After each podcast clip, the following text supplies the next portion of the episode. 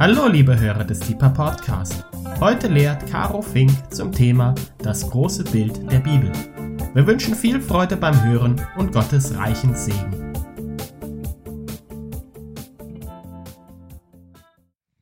Vielen Dank, Katharina. Wir haben zu Hause noch nie über die Bibel neben der Brotschneidemaschine gesprochen.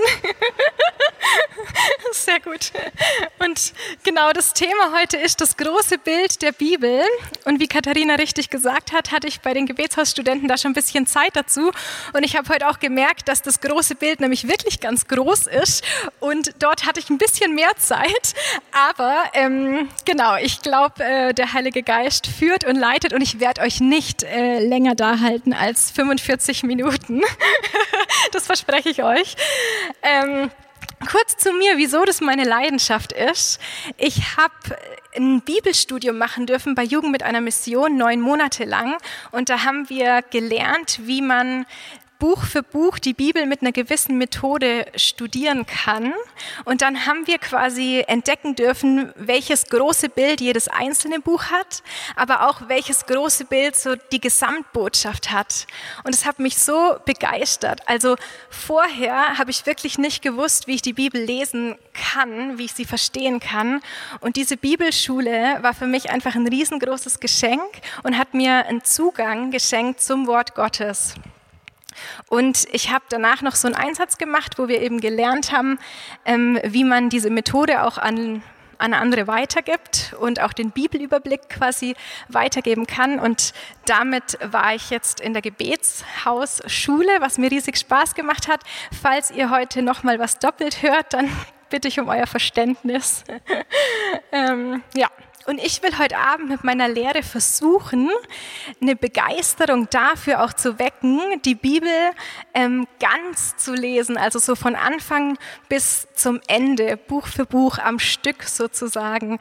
Und wenn die schon beim einen oder anderen da ist, dann einfach ähm, die Begeisterung noch mehren oder bestätigen. Und zum anderen möchte ich das Ganze quasi anhand von einem Thema machen, was wir von vorne bis hinten in der Bibel immer wieder sehen und das quasi so einen Bogen spannt und das große Bild so ähm, spannt, also eines von vielen Themen. Und das ist ganz gebetshausfreundlich, das Thema, das Gottes Wunsch ist, bei uns zu wohnen. Also Gottes Wohnort auf Erden haben wir auch ganz viele Lieder dazu im Gebetshaus, haben wir heute Abend auch viele dazu gesungen, ganz zufällig. Mm, ja, das, das möchte ich heute Abend versuchen. Und bevor ich zu diesem Thema einsteige, Gottes Wohnort auf Erden und dem großen Bild der Bibel dazu, möchte ich noch ein paar allgemeine Sachen so zum, zum Bibellesen einfach sagen. Ähm, ich denke, als Christen ist für uns die Bibel ganz klar das Fundament.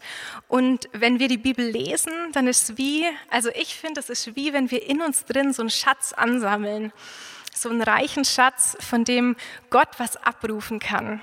Und ich habe auch so gemerkt, dass eigentlich wirklich das Wort Gottes der, der meiste, die, der, also der öfteste Weg ist, den er gebraucht, auch zu mir zu sprechen.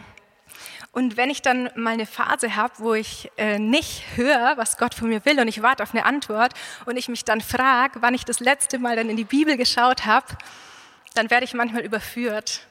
Weil Gottes Wort hat er uns gegeben, dadurch spricht er zu uns. Und ja, die Bibel hilft uns auch als Beter im Gebetshaus zu beten, aber auch zu Hause die Bibel führt uns auch total schön ins Gebet. Also gerade wenn wir uns hier auch versammeln als Menschen, die ähm, gebets ja, offen sind, denke ich mal, heute im Gebetshausabend hier. Mm, die Bibel hilft uns ins Gebet. Das sind formulierte Gebete schon drin. Aber eine schöne Sache, wie uns die Bibel auch ins Gebet führt, ist wirklich, wenn wir die Bibel lesen, sie uns ins Staunen bringt und vom Staunen in die Anbetung, ins Gebet. Also ich, ich habe so viele Momente irgendwie, wo, wo mich ins Staunen bringen, wenn ich eine Geschichte lese, was Gott Cooles macht und mein Herz auf einmal lebendig wird und ich innehalten will und ich merke, ich will ihm danken und ich will ihn anbeten. Und das haben wir auch im Gebetshaus mit vielen Stunden Lobpreis mit der Bibel und so weiter ähm, wo wir das bereits schon viel nutzen, auch diese Bibel als ähm, Instrument oder ja. Und wir alle sind uns einig, dass ähm, Bibel und Gebet zwei richtig wichtige Säulen sind, auf denen wir stehen als Christen und das, das wissen wir, aber doch ist es so ein Kampf, dass wir einfach auch am Bibellesen und auch am Beten dranbleiben. Gerade wenn wir zu Hause sind und versuchen im Alltag so alleine ja, zu beten, Bibel zu lesen. Und der Rainer hat hier mal eine Statistik geteilt mit uns, wo er ähm, herausgestellt hat, wie wenig Stunden wir eigentlich beten im Vergleich zu dem, was wir sonst so tun in unserer Freizeit. Also zum Beispiel essen oder arbeiten oder, oder schlafen. Und solche Statistiken, die gibt es auch in Bezug aufs Bibellesen. Und leider ist es so, dass mehr als die Christen, also Christen, die sich als wirkliche Nachfolger Jesu ähm, sehen und ihm von Herzen nachfolgen wollen, dass mehr als die Hälfte nur wenig bis gar nicht in der Bibel liest. Und das kann sein, dass der Schnitt hier auch besser ist und ich will da auch gar niemand verurteilen oder unter Druck setzen. Ich kenne das von mir selber auch total, auf jeden Fall. Und ich möchte uns einfach alle ansprechen, mit mir inklusive, und uns Mut machen, ähm, dass uns das einfach aufrüttelt. Weil wenn wir als Christen schon so wenig in der Bibel lesen und so eine große Bibelarmut herrscht, wie groß ist die Bibelarmut da draußen in der Welt bei Menschen, die ja keine Christen sind. Deswegen einfach so als Wachrüttler an uns alle. Jetzt zum Thema die Bibel ganz durchlesen, wo ich ja die Betonung drauf legen möchte. Es dauert 80 Stunden, bis wir die Bibel ganz durchgelesen haben. Und ich finde, das hört sich gar nicht so viel an. Also das ist eigentlich machbar. Und wenn man das übers Jahr zum Beispiel verteilt, wären das vier Kapitel am, am Tag. Einfach so als vielleicht realistisches und ähm, Ziel für jetzt fängt ja auch ein neues Jahr an, 2019. Vielleicht ein guter Vorsatz. und ich bin mir sicher, dass das viele von euch eben bereits auch schon machen. Mm, mir helfen Bibellesepläne, muss ich sagen, auf jeden Fall. Ich habe gemerkt, ohne ist noch viel schlimmer. Und dennoch muss ich auch ganz ehrlich sagen, kommen immer mal wieder Zeiten, wo ich rausfall aus dem Lesen. Da kommt ein Konvent, das braucht ganz viel Orga und ich setze meine Prioritäten falsch. Mm, oder der Daniel hat auch äh, erzählt, da kommt dann ein Kind auf die Welt und es schreit und es äh, braucht auch Zeit und den Papa. Und ich denke, das ist auch voll in Ordnung. Wir sind alle Menschen und es gibt solche Zeiten, wo wir mal disziplinierter sind und wo wir mal nicht disziplinierter sind. Aber es ist gut, einfach sich gegenseitig zu ermutigen, da dran zu bleiben, weil es einfach so wichtig ist. Und ich möchte noch einen Ansporn geben, und das ist eine statistische Zahl. Und zwar 90 Prozent aller Christen lesen die Bibel nie ganz durch. Das ist, eine, das ist echt eine krasse Nummer. Und vielleicht, ähm, also hoffentlich oder möglicherweise, wäre hier der Durchschnitt auch anders aber trotzdem, so allgemein 90 Prozent aller Christen lesen die Bibel nie ganz durch. Und dazu möchte ich eine kleine Veranschaulichung zeigen. Oh, falsch. Und zwar seht ihr hier Puzzleteile. Und wenn ich euch jetzt fragen würde, was denn auf diesem großen Bild des Puzzles wohl ist, dann glaube ich, könntet ihr mir die Frage wahrscheinlich nicht beantworten. Oder? Schreit jemand hier? Nein. genau, und so ist es nämlich auch oft mit unserem Bibelwissen oder auch mit unserem Bibellesen. Also wir kennen die Geschichten vom Neuen Testament und wir kennen auch gewisse Geschichten vom Alten Testament und es gibt auch unsere Lieblingsbücher, die wir lesen, unsere Lieblingsstellen, die wir lesen. Aber es gibt auch Bücher, um die wir einen großen Bogen rummachen und manchmal ist auch total verständlich, weil wir sie einfach nicht verstehen. Zum Beispiel die Propheten sind die am wenigsten gelesenen Bücher und es ist auch verständlich, weil oft weiß man wirklich nicht, wenn man nicht weiß, in welcher Zeit er gelebt hat und zu wem er gerade spricht, was er eigentlich ausdrücken will oder welche komischen, blumigen Sprachen er verwendet. Und genauso ähm, lieben wir wahrscheinlich alle mehr oder weniger nicht die Gesetze im dritten Mose oder solche, solche Stellen, beziehungsweise will ich Werbung machen, dass es auch richtig schön sein kann, die zu studieren und nach Wiederholungen darin zu gucken. Ähm, genau. Aber so haben wir manchmal nicht das ganze Bild im Blick. Jetzt zeige ich euch mal, was auf diesem Puzzle ganz drauf ist. Aha, viel schöner. Es gibt ein großes Ganzes. Und genauso ist auch die Bibel, hat die Bibel ein großes ganzes Bild. Mit einem roten Faden von Anfang bis zum Ende. Es ist eine Geschichte und eine Botschaft. Und es ist wunderschön, so dieses große und ganze Bild zu entdecken. Und jedes einzelne Buch hat so ein großes Bild, aber eben auch die ganze Geschichte in einem. Und durch die Bibel hindurch ähm, gibt es quasi Wiederholungen zu entdecken. Und das habe ich total geliebt, als ich dieses Studium gemacht habe, auf die Wiederholungen zu gucken. Und wenn wir dann in der Bibel entdecken, wow, das wird immer, immer wieder wiederholt, der Charakter Gottes kommt immer wieder ähm, zum Vorschein, seine Liebe, seine Gnade, seine Treue, sein Plan und dass er wirklich tut, was er sagt und dass seine Herrlichkeit immer mehr kommt und kommt und kommt. Und wenn man auf diese coolen Wiederholungen guckt, dann werden auf einmal die Dinge, die man nicht versteht, die sehr wohl auch in der Bibel vorkommen, aber die werden auf einmal nicht mehr so wichtig. Weil das, was drüber steht, wer Gott ist, was er tut, wie treu er ist, das bleibt. Und ja, das ist so gut. Und eine dieser Wiederholungen, die von vorne bis hinten auftaucht, die möchte ich heute Abend gerne anschauen. Also ein großes Bild, das wir in der Bibel entdecken, ist, oder ein Vers, der auch immer wieder vorkommt, der immer wieder wiederholt wird, ist, dass Gott sagt, denn ich will bei ihnen wohnen und ich will ihr Gott sein und sie sollen mein Volk sein. Und wir wollen auf den ersten Teil unseren Fokus legen, denn ich will bei ihnen wohnen. Das sagt der Herr so oft.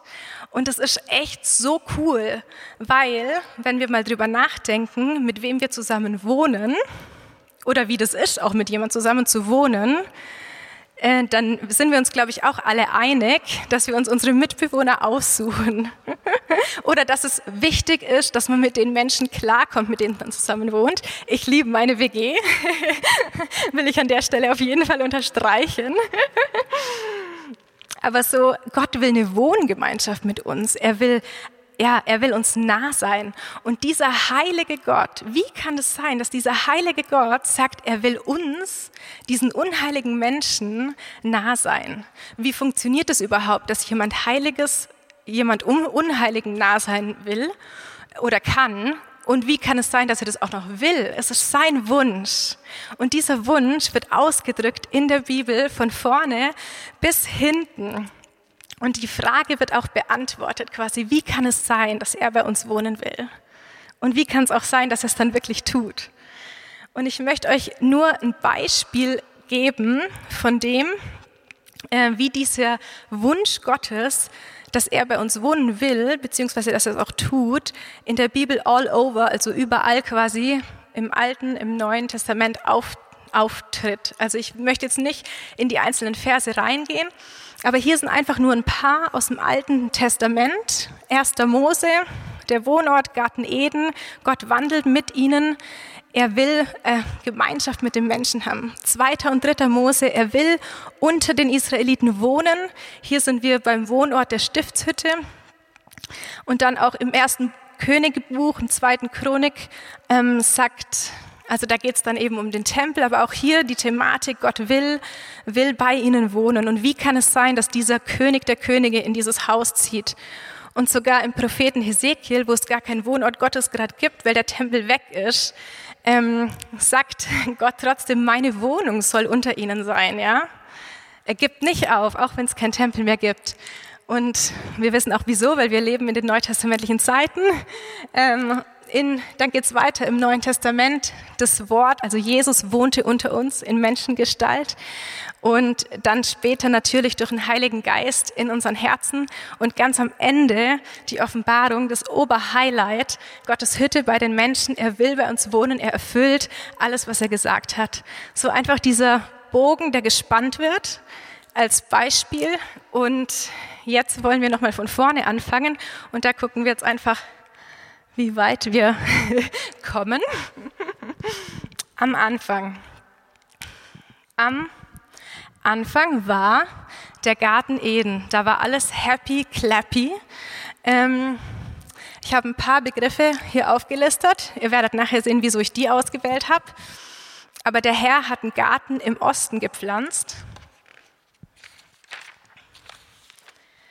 Und in diesem Garten war ein Baum des Lebens.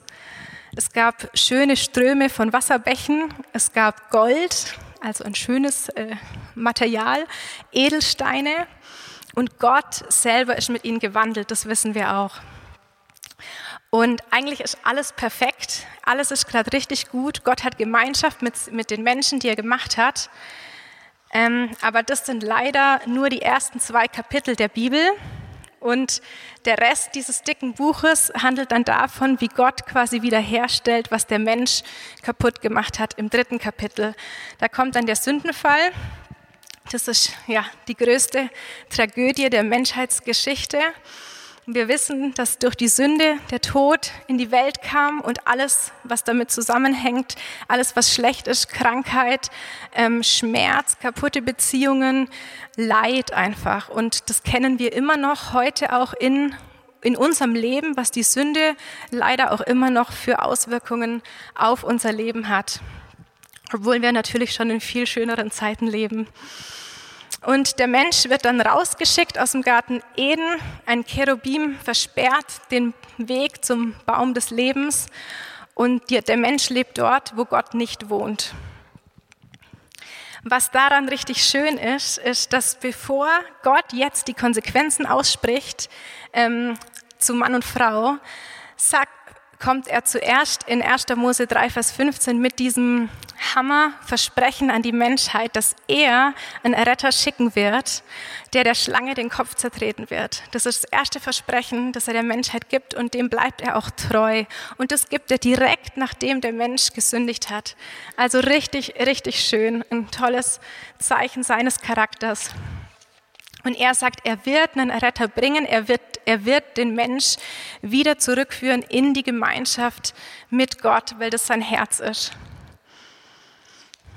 Und dann geht's los in Kapitel 12 dann mit der Berufung Abrahams. Er sucht sich einen Mann aus, ein Volk Israel, wo er sagt, diese Leute sollen anders sein, anders als die Welt.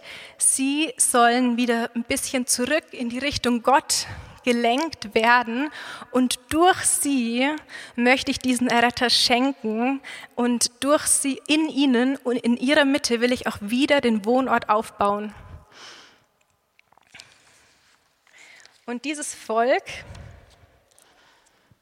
ja, das, das, wissen wir alle. Wir springen da jetzt ein bisschen in der Geschichte. Das müssen wir sowieso machen.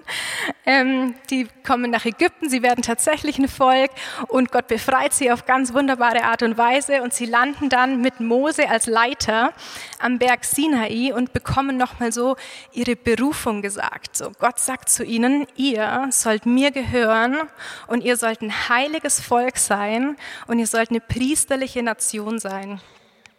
Und wieso sollen sie ein heiliges Volk sein? Weil er will ihnen ja nah sein und nur wer heilig ist, kann ihm nah sein. Und er möchte, dass sie anders sind als die Welt. Heilig kann auch anders. Also ich finde die Definition von heilig als anders richtig schön, weil das einfach anders als die Welt sollen sie sein. Und sie sollen einen Unterschied machen in dieser Welt. Und warum?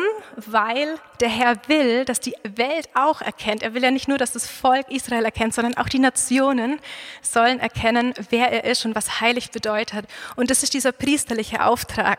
Sie sind ein Volk, das vermittelt zwischen der Welt und ähm, äh, zwischen der Welt, also zwischen den anderen Völkern und Gott. Also eine wunderbare Berufung, auch nicht einfach. Und wenn sie heilig sein sollen und wenn sie Gott quasi, also sie sollen ihn ja kennen, sie soll, müssen wissen, wer er ist, damit sie ihn auch der Welt zeigen können. Und deswegen braucht es jetzt wieder diesen Weg, wo ja, Gott unter ihnen wohnt, dass sie ihm auch nah sein können, um ihn kennenzulernen und einfach auch Gemeinschaft mit ihm zu haben und ihn dann auch der Welt zu zeigen. Und da kriegt der Mose dann dieses ganze Paket an Gesetzen und so weiter und auch diese lange Vorschrift, die Stiftshütte zu bauen. Und hier haben wir diese Stiftshütte. Und jetzt haben wir zum ersten Mal wieder den Wohnort Gottes unter den Menschen seit dem Sündenfall. Und Gott sagt, er will, wie die Menschen halt auch zu dieser Zeit, in einem Zelt wohnen. Das macht er. Er kommt den Menschen wirklich auf eine Ebene und kommt in ein Zelt und lebt wieder unter ihnen. Und das Allerwichtigste daran ist natürlich, dass seine Gegenwart auch kommt. Und das lesen wir dann im zweiten Buch ähm, Mose. Da bedeckte die Wolke die Stiftshütte und die Herrlichkeit des Herrn erfüllte die Wohnung. Und Mose konnte nicht in die Stiftshütte hineingehen, weil die Wolke darauf ruhte und die Herrlichkeit des Herrn die Wohnung erfüllte.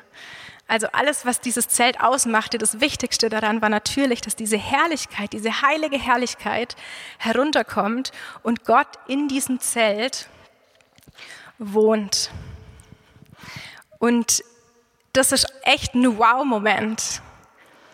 Weil das ist Hammer, dass Gott es das sagt, dass er als heiliger Gott wieder unter, diesen, ja, unter diesem Volk leben will.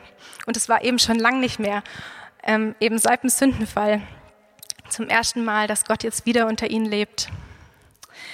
Und die Stiftshütte, einfach nur so ein paar äh, Dinge, die die eben auch hatte, und zwar diesen Eingang im Osten hatte die Stiftshütte auch. Gottes Gegenwart war da.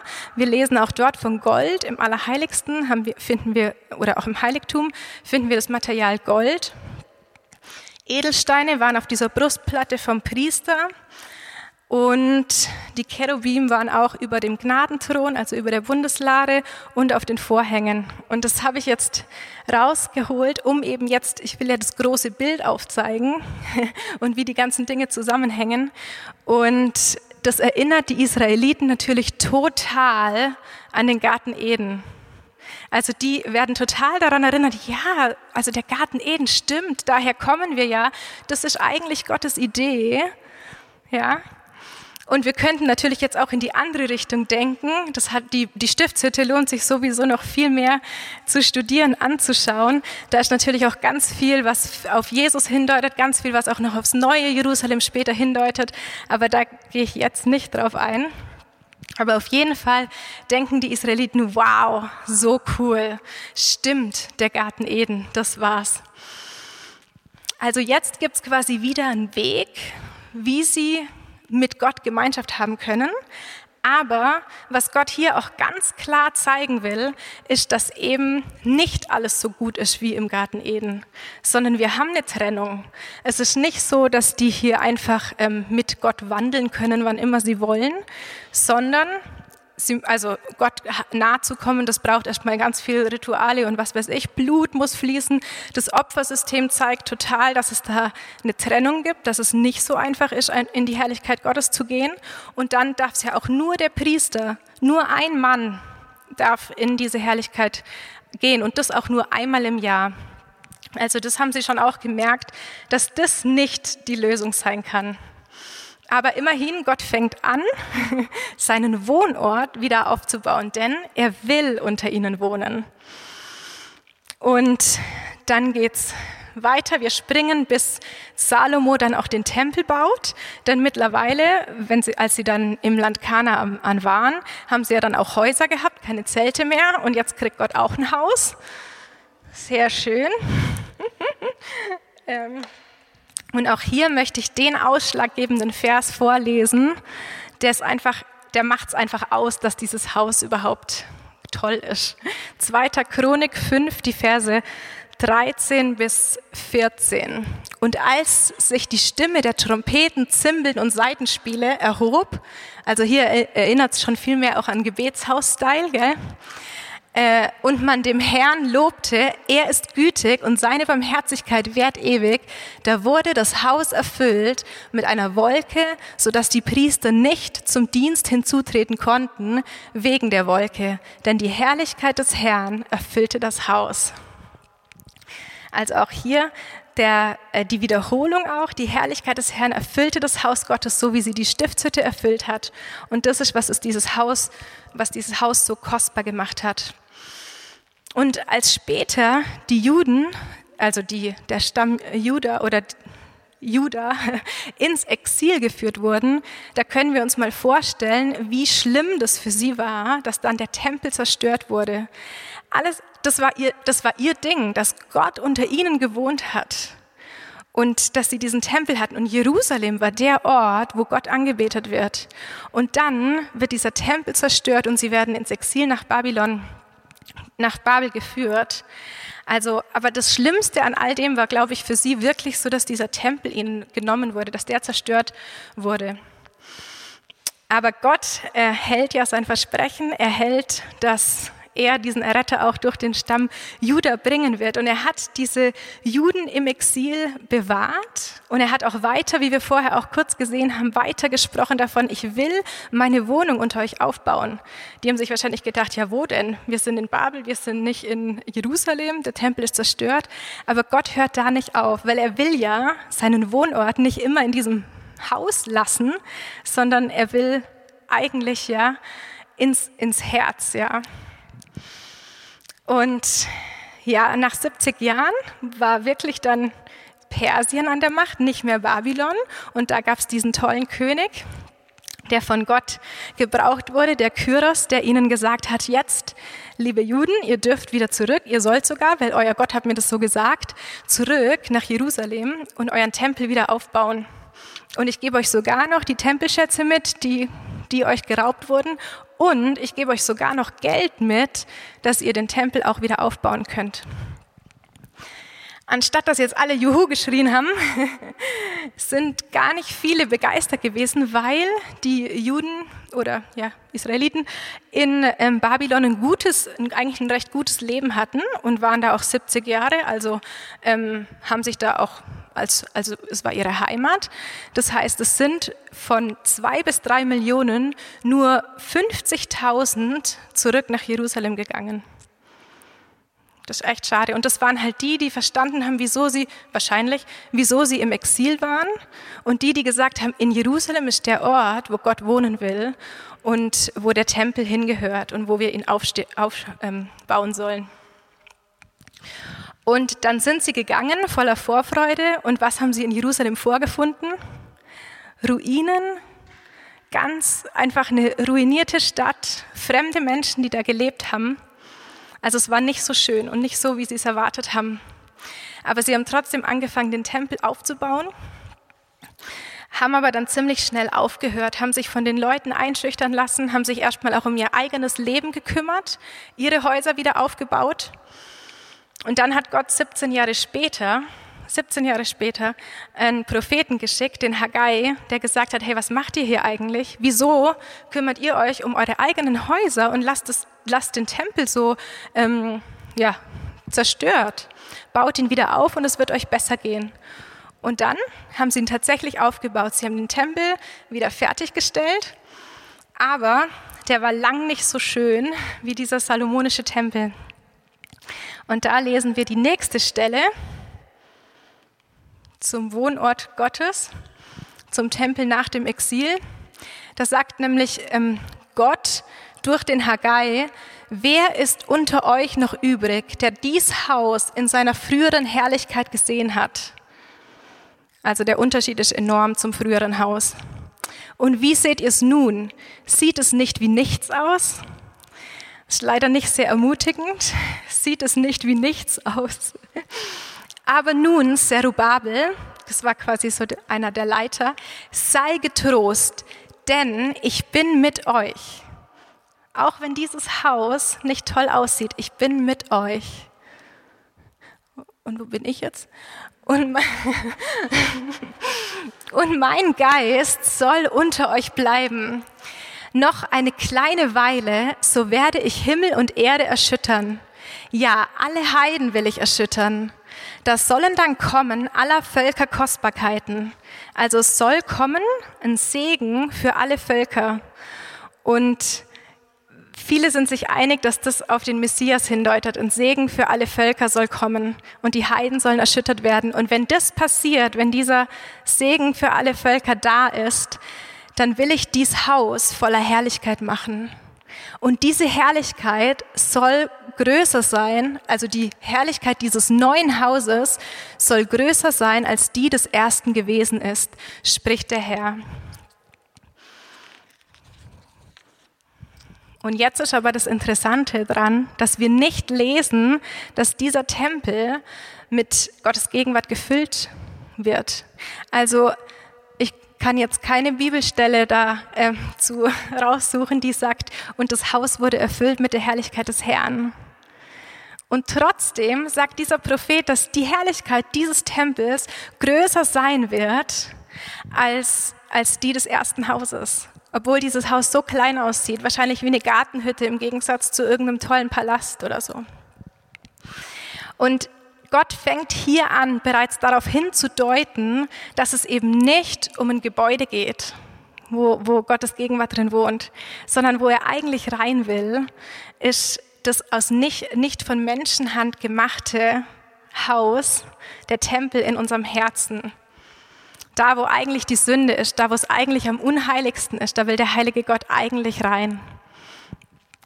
Aber die Juden damals haben, ich muss die Uhr checken, aber die Juden damals haben, haben das leider nicht so gesehen, die, dass, ähm, dass jetzt irgendwie da im Geist irgendwas passiert oder so, sondern die Juden, die in Jerusalem gelebt haben, die wollten um jeden Preis jetzt verhindern, dass sie das Gesetz widerbrechen. Die wollten unbedingt klarstellen, dass sie nicht nochmals in, ins Exil müssen. Und deswegen haben sie die Tora studiert wie nie zuvor und haben versucht, dieses Gesetz zu schützen, dieses Gesetz von Mose, dass es nicht nochmal gebrochen wird. Und dann haben sie sogar so ein mündliches Gesetz ähm, äh, erfunden, gemacht, damit das mündliche Gesetz sollte dann das Gesetz von Mose quasi noch, noch mehr schützen. Und wenn das mündliche Gesetz wurde dann wie auf die gleiche Stufe vom Gesetz, äh, wie das Gesetz von Mose gestellt, also wenn das mündliche von ihnen gemachte Gesetz gebrochen wurde, dann war das genauso schlimm, wie wenn das Gesetz von Mose gebrochen wurde. Also diese Juden oder viele der Juden dort, die sind so eifrig geworden, dieses Gesetz zu beschützen und die haben quasi dann anstatt ähm, durch das Gesetz Gott anzubeten, haben sie quasi das Gesetz angebetet. Und wo sie jetzt früher das Gesetz gebrochen haben durch einen ganz offensichtlichen Gesetzesbruch wie Ehebruch, soziale Ungerechtigkeit, Götzendienst, sind sie jetzt auf der anderen Seite quasi vom Pferd gefallen durch Selbstgerechtigkeit, haben gedacht, sie haben keine, ja, keine Schuld, keine Sünde, weil sie ja das Gesetz halten. Aber eigentlich, was Jesus, was Gott durch die ganze Geschichte, durch das Gesetz, durch ähm, alles, was er im Alten Testament auch gemacht hat, wo er sich hinarbeiten wollte, war ja, dass er das ihnen zeigen wollte, ihr braucht diesen Erlöser. Und eigentlich ist das richtige Grundproblem im Herzen und da braucht ihr Erlösung. Aber jetzt genau, haben diese Juden gar nicht gedacht, sie brauchen eben diesen Erlöser, sondern sie haben gewartet auf diesen Messias, der dieser politische Held ist, dieser starke, prächtige, herrliche König, der sie von der Fremdherrschaft der Römer befreit. Und Prophetien über den Messias oder so haben sie halt in einem selektiven Licht gelesen. Ähm, ja, und haben einfach auf diesen starken Held gewartet. Und in dieser Erwartung, also wir haben zwischen den zwei Testamenten so 400 Jahre, wo wir gar nicht in der Bibel lesen, was passiert ist, aber das, also diese Entwicklung kann man aus anderen Quellen, glaube ich, und ansonsten auch erahnen. Und das macht jetzt ja auch Sinn für uns, dass wir verstehen, wieso eigentlich so viele ähm, Religiosität das Problem war im Neuen Testament, weil diese Entwicklung so krass war als Gegenentwicklung zu dem, was vor dem Exil passiert ist. Naja, auf jeden Fall war diese Messias-Erwartung eben jetzt dieser politische Held. Und wer kommt dann? Jesus.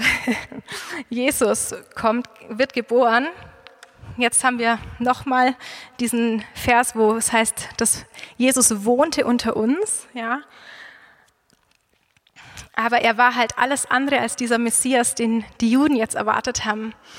Er ist in einer Krippe geboren, nicht in einem Palast und von einfachen Leuten, nicht von irgendwelchen königlichen, wer auch immer.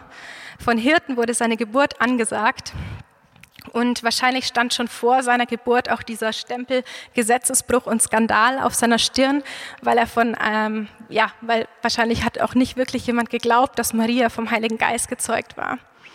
Und dann wird er angeklagt und ähm, verurteilt und er wehrt sich nicht und die Leute denken sich, hey, was für ein Schwächling, das soll der Messias sein.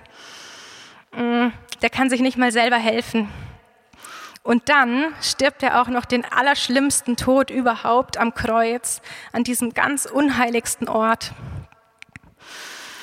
Aber nicht alle, also viele haben ihn leider nicht erkannt. Alles Teil von Gottes Plan, will ich glauben. Und manche haben ihn natürlich erkannt.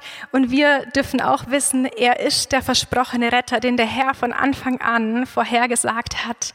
Er ist dieser demütige König. Und jetzt ist er noch nicht gekommen in verherrlichter Form, aber er wird noch kommen als dieser politische Held, ähm, den die Juden erwartet haben und erwarten.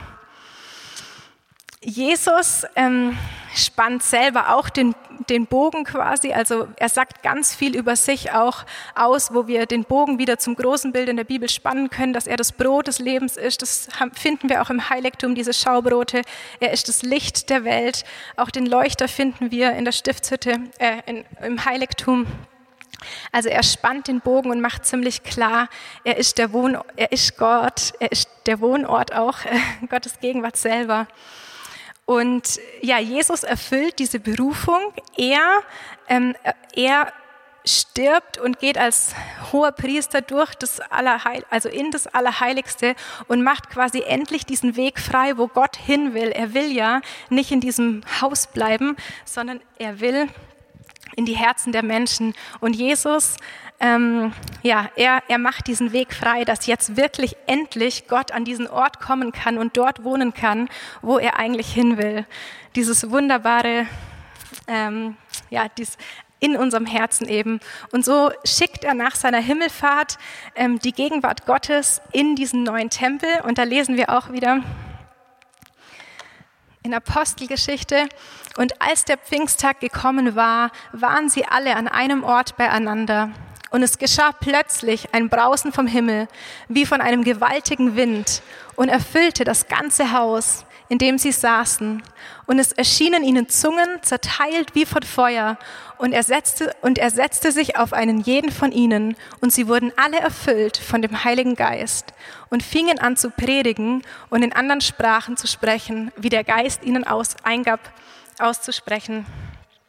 Also so, ich finde es so schön, dieses ähm, gleiche, also die gleichen Worte immer wieder zu finden, wie Gottes Herrlichkeit auf die Erde kommt und seine Wohnorte einnimmt. Das ganze Haus war erfüllt mit dieser Wolke, mit dieser Gegenwart Gottes, so wie auch die Stiftshütte erfüllt wurde, so wie auch der Tempel erfüllt wurde. Wow. und Gottes neuer Wohnort ist jetzt quasi endlich das Herz der Menschen und ähm, seine Herrlichkeit nimmt zu. Also ähm, vor, vorher war es immer nur an diesem einen Ort in Jerusalem, aber jetzt ist in jedem Herzen der Gläubigen.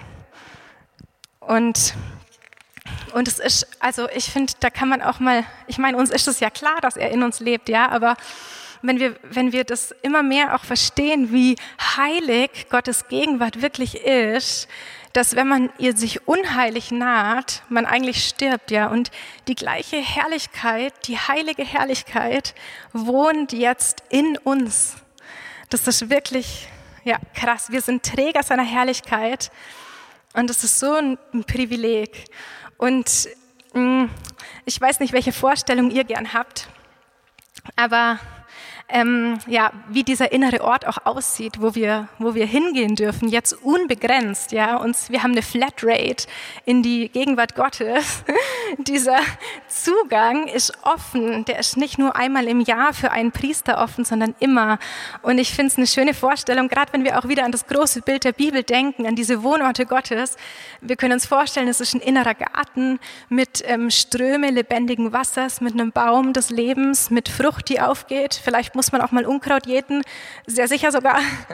ähm, aber auch gute Frucht, die aufgeht und ein Ort, den wir pflegen wollen. Ja, wir sind berufen, diesen Garten innen zu bebauen und, und zu pflegen und Gott darin zu begegnen. Oder aber auch das andere Bild, dass wir den Tempel in uns haben, dass wir das Allerheiligste in uns tragen, das wirklich heilig ist, ja, mit Gold und, ähm, und einem, einem Leuchter, den man vielleicht säubern, säubern muss. Ähm, ja, und wie, wie pflegen wir unsere Wohnung und unsere Wohngemeinschaft unsere Wohngemeinschaft, unsere WG ähm, mit Gott. ja, und es ist einfach so eine krasse Steigerung, wie wirklich Gottes Herrlichkeit jetzt einfach überall auf der Welt verstreut ist, weil der Herr in unseren Herzen lebt. Und noch ist es unsichtbar. Das Reich Gottes fängt in unseren Herzen an. Und es kommt gleich. Und es, es kommt, es ist, es ist äh, ein, ein, ein kommendes, bis Viertel vor, es ist ein kommendes Reich. Und das Coole ist, ich finde es so schön, ähm, zu, zu wissen, also in uns fängt Gottes Reich der Herrlichkeit an und es es kommt, also Gott, Jesus hat jetzt einen Samen auch gepflanzt und er vergleicht ja sein Reich auch mit einer Frucht, die aufgeht. Und die kommt, also sein Reich kommt und seine Herrlichkeit wird jetzt immer mehr werden. Die wird nicht weniger werden wieder, sondern sie wird jetzt nur noch mehr werden, bis das Reich ganz da ist quasi.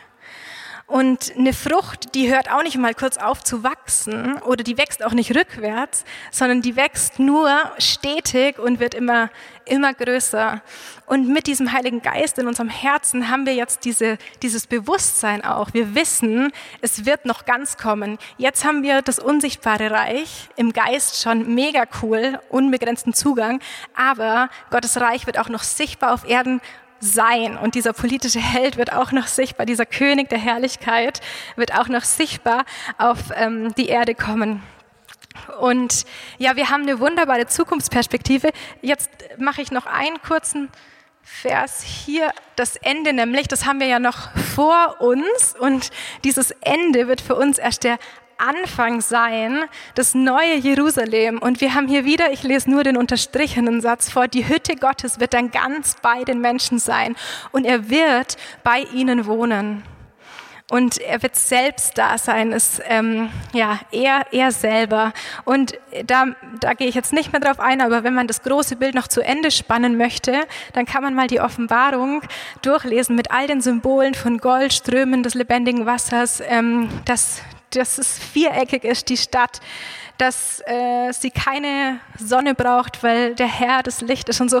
Da finden wir all diese analogen Symbole überall vorher schon und das große Bild wird komplett und ähm, ja, wir können uns einfach drauf freuen. Genau, und wenn wir mal was nicht verstehen in der Bibel oder wenn wir auch in unserem eigenen Leben mal was nicht verstehen, dann ist ein Riesentrost, einfach das große Bild im Blick zu halten, weil Gott schreibt gute Geschichten mit einem guten Ende im einzelnen Leben und auch im Ganzen. Yes, Jesus, und ich danke dir dafür, dass du so ein guter Geschichtsschreiber bist.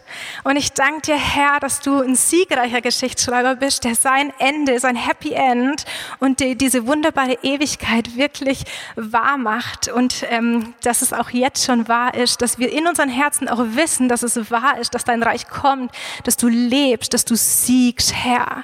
Und ich bete, Gott, dass du uns wirklich ja, befähigst, dass wir wirklich diesen inneren Ort aufsuchen, dass wir diese Wohngemeinschaft mit dir pflegen, Herr, dass du deine Frucht hervorbringen kannst durch uns in unserem Leben und auch in den Leben der Menschen, die wir, ja, die wir kennen, Herr. Ich bete, dass wirklich diese Ströme lebendigen Wassers aus unserem Leib heraus fließen und dass sie gesund machen, das, was tot ist, das, was salzig ist, das Leben herkommt und dein Reich soll kommen, Herr. Und wir wollen es beschleunigen, dass es immer mehr kommt, Herr. Ich danke dir, dass es schon angefangen hat und dass du es vollenden wirst, was du versprochen hast. Wir lieben dich, du bist der König der Herrlichkeit und es gibt niemand sonst wie dich. Amen.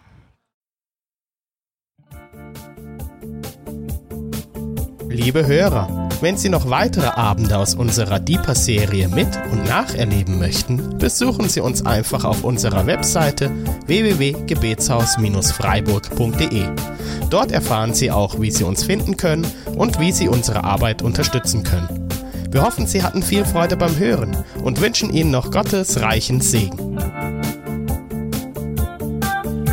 Ich reise, ich bin auf der Reise, mit dir auf der Reise zu deinem Licht.